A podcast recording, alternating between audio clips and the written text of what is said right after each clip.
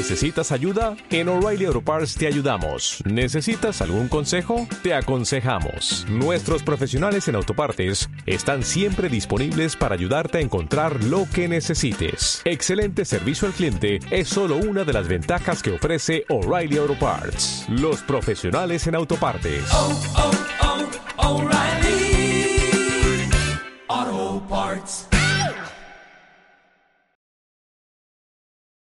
Tractado primero.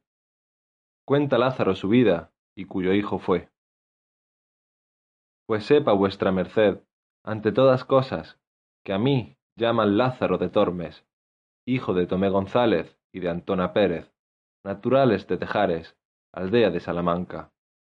Mi nacimiento fue dentro del río Tormes, por la cual causa tomé el sobrenombre, y fue de esta manera. Mi padre, que Dios perdone, tenía cargo de proveer una molienda de una ceña que está a ribera de aquel río, en la cual fue molinero más de quince años.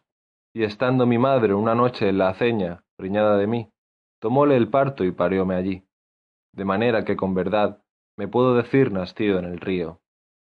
Pues siendo yo niño de ocho años, achacaron a mi padre ciertas sangrías mal hechas en los costales de los que allí a moler venían, por lo cual fue preso, y confesó y no negó y padeció persecución por justicia. Espero en Dios que está en la gloria, pues el Evangelio los llama bienaventurados. En este tiempo se hizo cierta armada contra moros, entre los cuales fue mi padre, que a la sazón estaba desterrado por el desastre ya dicho, con cargo de acemilero de un caballero que allá fue, y con su señor, como leal criado, fenestió su vida. Mi viuda madre, como sin marido y sin abrigo se viese, determinó arrimarse a los buenos, por ser uno de ellos, y vínose a vivir a la ciudad, y alquiló una casilla, y metióse a guisar de comer a ciertos estudiantes, y lavaba la ropa a ciertos mozos de caballos del comendador de la Magdalena, de manera que fue frecuentando las caballerizas. Ella y un hombre moreno de aquellos que las bestias curaban vinieron en conocimiento, este algunas veces se venía a nuestra casa y se iba a la mañana. Otras veces, de día llegaba a la puerta, en achaque de comprar huevos, y entrábase en casa.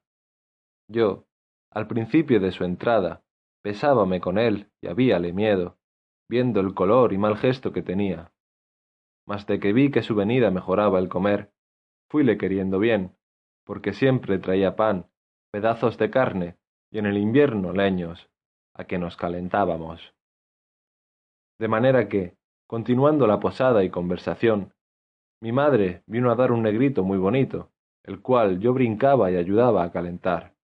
Y acuérdome que estando el negro de mi padrastro trabajando con el mozuelo, como el niño vía a mi madre y a mí blancos y a él no, huía de él, con miedo, para mi madre, y, señalando con el dedo, decía, Madre, Coco, respondió él riendo. —¿Y de puta? Yo, aunque bien muchacho, noté aquella palabra de mi hermanico, y dije entre mí, ¿cuántos debe de haber en el mundo que huyen de otros porque no se ven a sí mismos? Quiso nuestra fortuna que la conversación del Zaide, que así se llamaba, llegó a oídos del mayordomo, y, hecha pesquisa, hallóse que la mitad por medio de la cebada que para las bestias le daban hurtaba, y salvados, leña, almohazas, mandiles, y las mantas y sábanas de los caballos hacía perdidas. Y cuando otra cosa no tenía, las bestias deserraba, y con todo esto acudía a mi madre para criar a mi hermanico. No nos maravillemos de un clérigo ni fraile, porque el uno hurta de los pobres y el otro de casa para sus devotas y para ayuda de otro tanto, cuando a un pobre esclavo el amor le animaba esto. Y probósele cuanto digo, y aún más, porque a mí con amenazas me preguntaban, y, como niño, respondía y descubría cuanto sabía, con miedo, hasta ciertas herraduras que por mandado de mi madre a un herrero vendí. Al triste de mi padrastro azotaron y pringaron, y a mi madre pusieron pena por justicia, sobre el acostumbrado centenario, que en casa del sobredicho comendador no entrase, ni al lastimado Zaide en la suya acogiese. Por no echar la soga tras el caldero, la triste se esforzó y cumplió la sentencia, y, por evitar peligro y quitarse de malas lenguas, se fue a servir a los que al presente vivían en el mesón de la Solana. Y allí, padeciendo mil importunidades, se acabó de criar mi hermanico hasta que supo andar, y a mí hasta ser buen mozuelo, que iba a los huéspedes por vino y candelas, y por lo demás que me mandaban. En este tiempo vino a posar al mesón un ciego, el cual, pareciéndole que yo sería para destralle, me pidió a mi madre, y ella me encomendó a él, diciéndole cómo era hijo de un buen hombre, el cual, por ensalzar la fe, había muerto en la de los gelbes, y que ella confiaba en Dios no saldría peor hombre que mi padre, y que le rogaba me tractase bien y mirase por mí, pues era huérfano. Él respondió que así lo haría, y que me recibía, no por mozo, sino por hijo. Y así le comencé a servir y a adestrar a mi nuevo y viejo amo. Como estuvimos en Salamanca algunos días, pareciéndole a mi amo que no era la ganancia a su contento, determinó irse de allí. Y cuando nos subimos de partir, yo fui a ver a mi madre, y, ambos llorando, me dio su bendición y dijo, Hijo, ya sé que no te veré más. Procura de ser bueno, y Dios te guíe. Criado te he, y con buen amo te he puesto. Válete por ti. Y así me fui para mi amo, que esperándome estaba. Salimos de Salamanca, y, llegando a la puente, está a la entrada de ella un animal de piedra, que casi tiene forma de toro, y el ciego mandóme que llegase cerca del animal, y, allí puesto, me dijo, Lázaro, llega al oído a este toro y oirás gran ruido dentro de él. Yo, simplemente, llegué, creyendo ser ansí y como sintió que tenía la cabeza par de la piedra, afirmó recio la mano y dióme una gran calabazada en el diablo del toro, que más de tres días me duró el dolor de la cornada, y díjome, Necio, aprende, que el mozo del ciego un punto ha de saber más que el diablo. Y rió mucho la burla. Parecióme que en aquel instante desperté de la simpleza en que, como niño, dormido estaba. Dije entre mí, verdad dice éste, que me cumple avivar el ojo y avisar, pues solo soy, y pensar cómo me sepa valer. Comenzamos nuestro camino, y en muy pocos días me mostró jerigonza, y como me viese de buen ingenio, holgábase mucho y decía, yo oro ni plata no te lo puedo dar, mas avisos para vivir muchos te mostraré.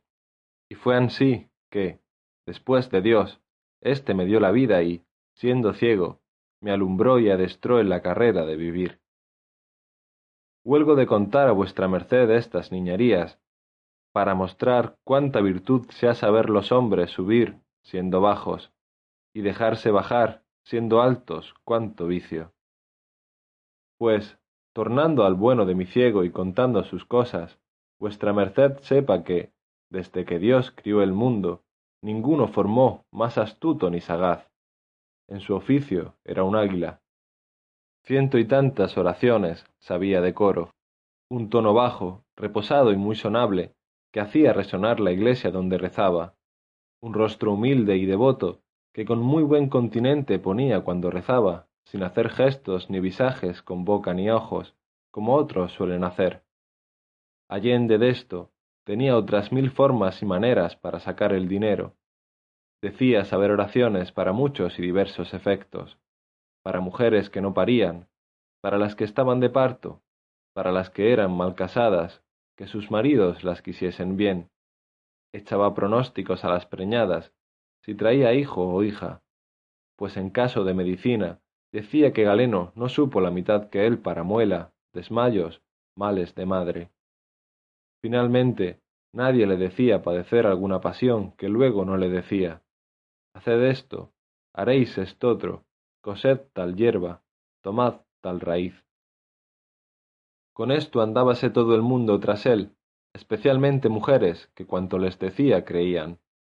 Destas sacaba él grandes provechos con las artes que digo, y ganaba más en un mes que cien ciegos en un año. Mas también quiero que sepa vuestra merced que, con todo lo que adquiría y tenía, jamás tan avariento ni mezquino hombre no vi, tanto que me mataba a mí de hambre, y así no me demediaba de lo necesario. Digo verdad, si con mi sotileza y buenas mañas no me supiera remediar, muchas veces me finara de hambre. Mas, con todo su saber y aviso, le contaminaba de tal suerte que siempre, o las más veces, me cabía lo más y mejor. Para esto le hacía burlas endiabladas, de las cuales contaré algunas, aunque no todas a mi salvo. Él traía el pan y todas las otras cosas en un fardel de lienzo, que por la boca se cerraba con una argolla de hierro, y su candado y su llave. Y al meter de todas las cosas y sacallas, era con tan gran vigilancia y tanto por contadero, que no bastara hombre en todo el mundo hacerle menos una migaja. Mas yo tomaba aquella laceria que él me daba, la cual en menos de dos bocados era despachada. Después que cerraba el candado y se descuidaba, pensando que yo estaba entendiendo en otras cosas, por un poco de costura, que muchas veces del un lado del fardel descosía y tornaba a coser, sangraba el avariento fardel, sacando no por tasa pan, más buenos pedazos, torreznos y longaniza. Y ansí buscaba conveniente tiempo para rehacer, no la chaza, sino la endiablada falta que el mal ciego me faltaba. Todo lo que podía sisar y hurtar traía en medias blancas, y cuando le mandaban rezar y le daban blancas, como él carecía de vista, no había el que se la daba amagado con ella, cuando yo la tenía lanzada en la boca y la media aparejada, que, por presto que él echaba la mano, ya iba de mi cambio aniquilada en la mitad del justo precio. Quejábaseme el mal ciego, porque al tiento luego conocía, y sentía que no era blanca entera, y decía, ¿Qué diablo es esto? Que después que conmigo estás, no me dan sino medias blancas, y de antes una blanca y un maravedí hartas veces me pagaban. En ti debe estar esta desdicha.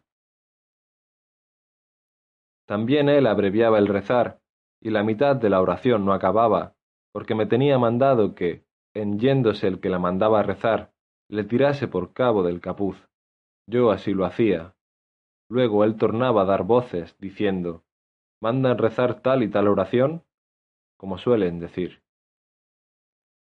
Usaba poner cabe sí un jarrillo de vino, cuando comíamos, y yo muy de presto le hacía, y daba un par de besos callados, y tornábale a su lugar. Mas duróme poco, que en los tragos conocía la falta y, por reservar su vino a salvo, nunca después desamparaba el jarro, antes lo tenía por el asa asido. Mas no había piedra imán que así trajese así, como yo con una paja larga de centeno, que para aquel menester tenía hecha, la cual, metiéndola en la boca del jarro, chupando el vino, lo dejaba buenas noches. Mas, como fuese el traidor tan astuto, pienso que me sintió, y dende en adelante mudó propósito, y asentaba su jarro entre las piernas y atapábale con la mano, y ansí bebía seguro. Yo, como estaba hecho al vino, moría por él, y viendo que aquel remedio de la paja no me aprovechaba ni valía, acordé en el suelo del jarro hacerle una fuentecilla de agujero sotil, y delicadamente, con una muy delgada tortilla de cera, taparlo, y al tiempo de comer, fingiendo haber frío, entrábame entre las piernas del triste ciego a calentarme la pobrecilla lumbre que teníamos, y al calor de ella, luego derretida la cera, por ser muy poca, comenzaba la fuentecilla a destilarme en la boca, la cual yo de tal manera ponía que maldita la gota se perdía. Cuando el pobreto iba a beber, no hallaba nada. Espantábase, maldecíase, daba al cielo el jarro y el vino, no sabiendo qué podía ser. No diréis, tío, que os lo bebo yo, decía, pues no le quitáis de la mano. Tantas vueltas y tientos dio al jarro, que halló la fuente y cayó en la burla, mas así lo disimuló como si no lo hubiera sentido. Y luego otro día, teniendo yo rezumando mi jarro como solía, no pensando el daño que me estaba aparejado, ni que el mal ciego me sentía, sentéme como solía, estando recibiendo aquellos dulces tragos, mi cara puesta hacia el cielo, un poco cerrados los ojos por mejor gustar el sabroso licor, sintió el desesperado ciego que agora tenía tiempo de tomar de mí venganza, y con toda su fuerza, alzando con dos manos aquel dulce y amargo jarro, le dejó caer sobre mi boca, ayudándose, como digo, con todo su poder, de manera que el pobre Lázaro, que de nada de esto se guardaba, antes, como otras veces, estaba descuidado y gozoso, verdaderamente me pareció que el cielo, con todo lo que en él hay, me había caído encima.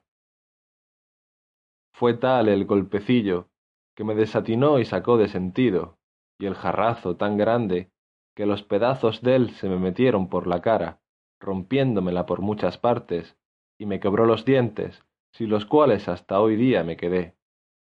Desde aquella hora quise mal al mal ciego, y, aunque me quería y regalaba y me curaba, bien vi que se había holgado del cruel castigo.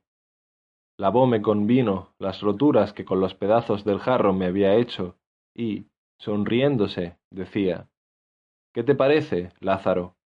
Lo que te enfermó te sana y da salud y otros donaires que a mi gusto no lo eran. Ya que estuve medio bueno de mi negra trepa y cardenales, considerando que, a pocos golpes tales, el cruel ciego ahorraría de mí, quise yo ahorrar de él, mas no lo hice tan presto, por hacello más a mi salvo y provecho.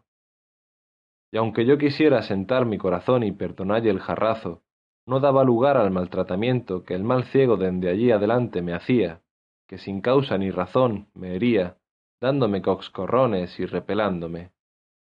Y si alguno le decía por qué me trataba mal, luego contaba el cuento del jarro, diciendo ¿Pensaréis que este mi mozo es algún inocente?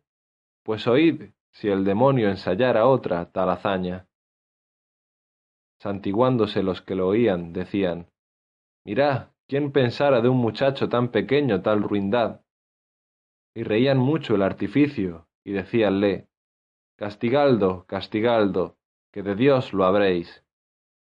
Y él, con aquello, nunca otra cosa hacía. Y en esto yo siempre le llevaba por los peores caminos, y adrede, por le hacer mal y daño. Si había piedras, por ellas. Si lodo, por lo más alto, que, aunque yo no iba por lo más enjuto, holgábame a mí de quebrar un ojo por quebrar dos al que ninguno tenía. Con esto, siempre con el cabo alto del tiento, me atentaba el colodrillo, el cual siempre traía lleno de tolondrones y pelado de sus manos. Y aunque yo juraba no lo hacer con malicia, sino por no hallar mejor camino, no me aprovechaba ni me creía, mas tal era el sentido y el grandísimo entendimiento del traidor y porque vea vuestra merced a cuánto se extendía el ingenio de este astuto ciego, contaré un caso de muchos que con él me acaestieron, en el cual me parece dio bien a entender su gran astucia. Cuando salimos de Salamanca, su motivo fue venir a tierra de Toledo, porque decía ser la gente más rica, aunque no muy limosnera. Arrimábase a este refrán, más da el duro que el desnudo y venimos a este camino por los mejores lugares. Donde hallaba buena acogida y ganancia, deteníamonos. Donde no, a tercero día hacíamos San Juan. Acaeció que, llegando a un lugar que llaman Almorox, al tiempo que cogían las uvas, un vendimiador le dio un racimo de ellas en limosna. Y como suelen ir los cestos maltratados, y también porque la uva en aquel tiempo está muy madura, desgranábasele el racimo en la mano para echarlo en el fardel, tornábase mosto, y lo que a él se llegaba. Acordó de hacer un banquete, ansí por no lo poder llevar como por contentarme, que aquel día me había dado muchos rodillazos y golpes. Sentámonos en un valladar, y dijo, Agora quiero yo usar contigo de una liberalidad, y es que ambos comamos este racimo de uvas, y que hayas de él tanta parte como yo Partillo hemos de esta manera. Tú picarás una vez, y yo otra, con tal que me prometas no tomar cada vez más de una uva. Yo haré lo mismo hasta que lo acabemos, y de esta suerte no habrá engaño.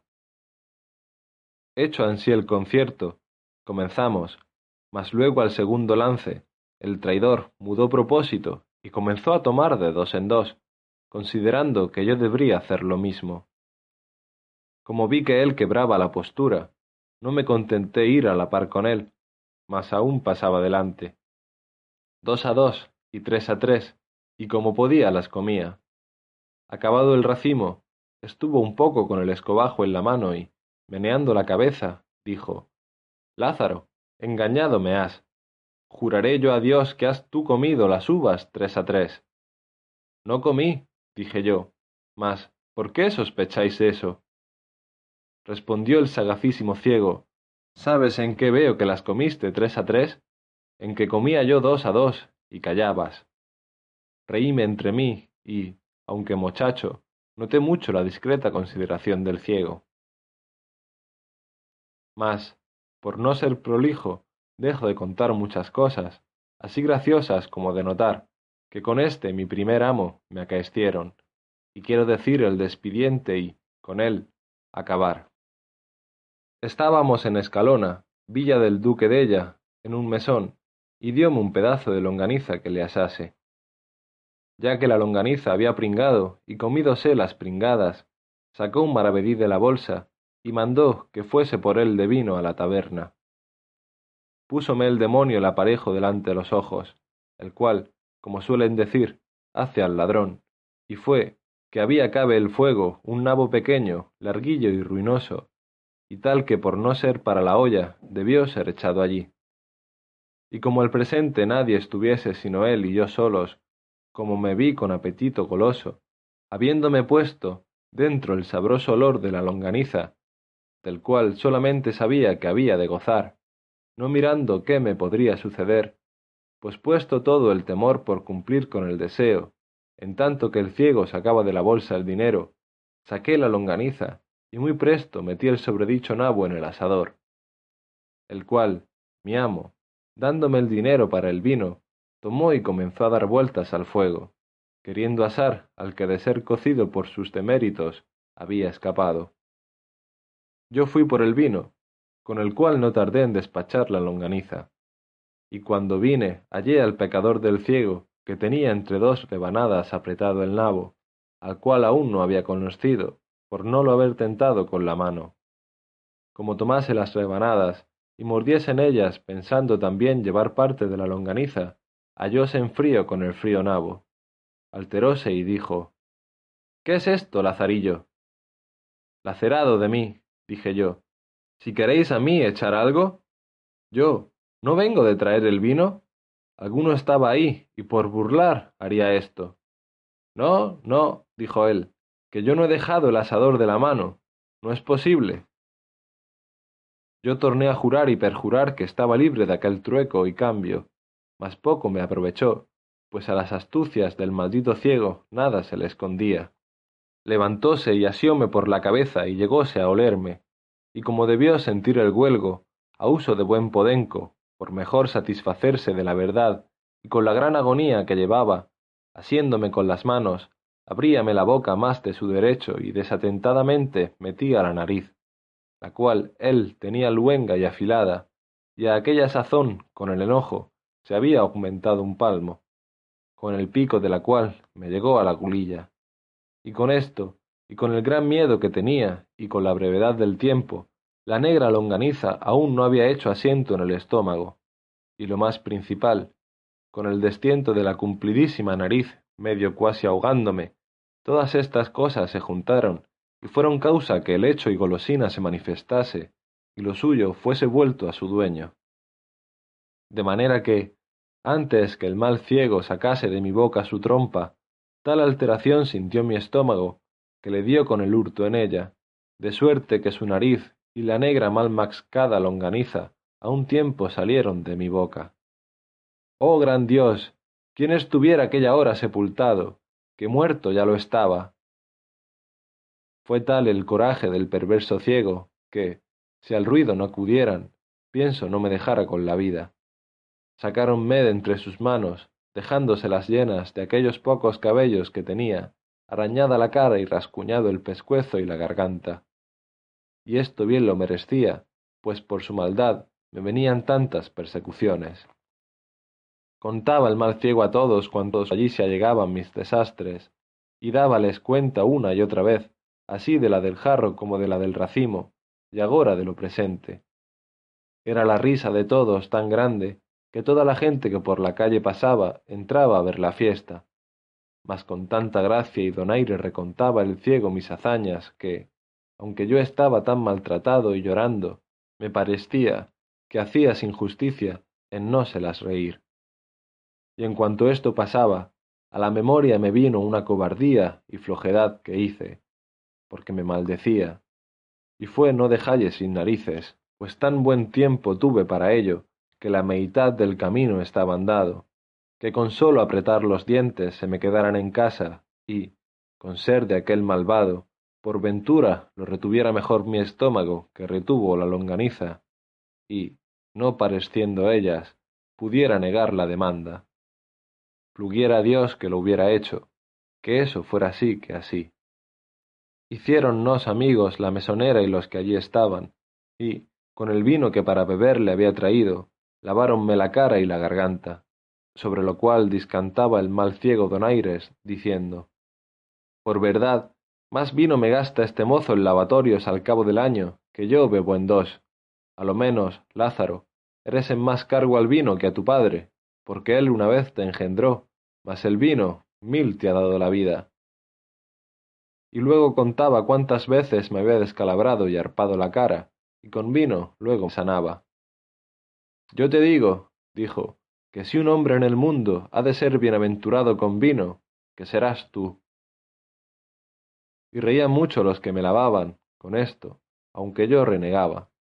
Mas el pronóstico del ciego no salió mentiroso, y después acá muchas veces me acuerdo de aquel hombre, que sin duda debía tener espíritu de profecía, y me pesa de los sinsabores que le hice, aunque bien se lo pagué, considerando lo que aquel día me dijo salirme tan verdadero como adelante vuestra merced oirá. Visto esto y las malas burlas que el ciego burlaba de mí, determiné de todo en todo dejalle, y como lo traía pensado y lo tenía en voluntad, con este postrer juego que me hizo, afirmélo más. Y fue ansí que luego otro día salimos por la villa a pedir limosna, y había llovido mucho la noche de antes, y porque el día también llovía, y andaba rezando debajo de unos portales que en aquel pueblo había, donde no nos mojamos, mas como la noche se venía y el llover no cesaba, díjome el ciego. Lázaro, esta agua es muy porfiada, y cuanto la noche más tierra, más recia. Acojámonos a la posada con tiempo. Para ir allá habíamos de pasar un arroyo, que con la mucha agua iba grande. Yo le dije, Tío, el arroyo va muy ancho, mas, si queréis, yo veo por dónde travesemos más aína sin nos mojar, porque se estrecha allí mucho, y saltando pasaremos a pie enjuto. Parecióle buen consejo y dijo, Discreto eres, por esto te quiero bien.